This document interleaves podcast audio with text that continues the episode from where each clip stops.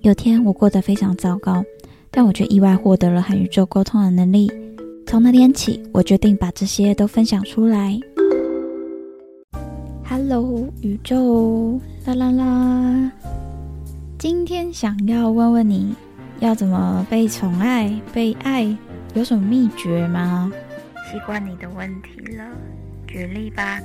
比如，我每天都会帮别人占卜，但我发现很多人他们都想要在感情里面被爱、被宠爱啊，或者能够真心的得到对方的，嗯，应该说是付出吗？还是他的诚意？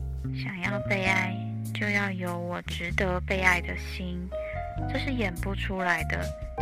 想被爱是因为什么原因？想要有人对你好，还是需要有人对你好？我为何会需要理清这件事情？虽然我也知道爱不是求来的，是吸引来的，对吧？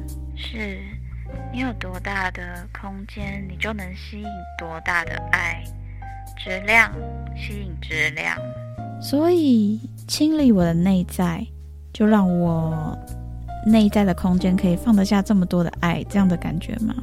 被爱的体质有一半是靠爱自己，那你知道另外一半是靠什么吗？靠靠得住卫生棉。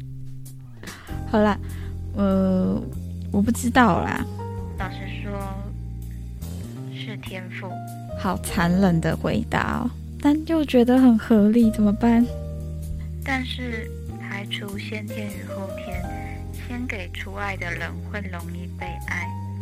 因为他们相较于不愿给爱的人。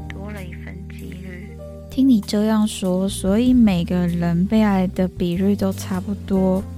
不过明星和公众人物，这也算是天赋，对吧？是。但同样的，有多少人爱你，你需要承担得起这份爱的重量。我没有想过这件事，诶，让我想起许多粉转黑的事件。原来被爱也有这些鸟事。原本我以为只要被爱都是好的，有人珍惜你嘛，你会很开心。但没想到他也有需要承担的责任和重量呢。宇宙，我也爱你哦。这样看来的话，宇宙的重量很大吧？我们不渴求这个，但的确如此。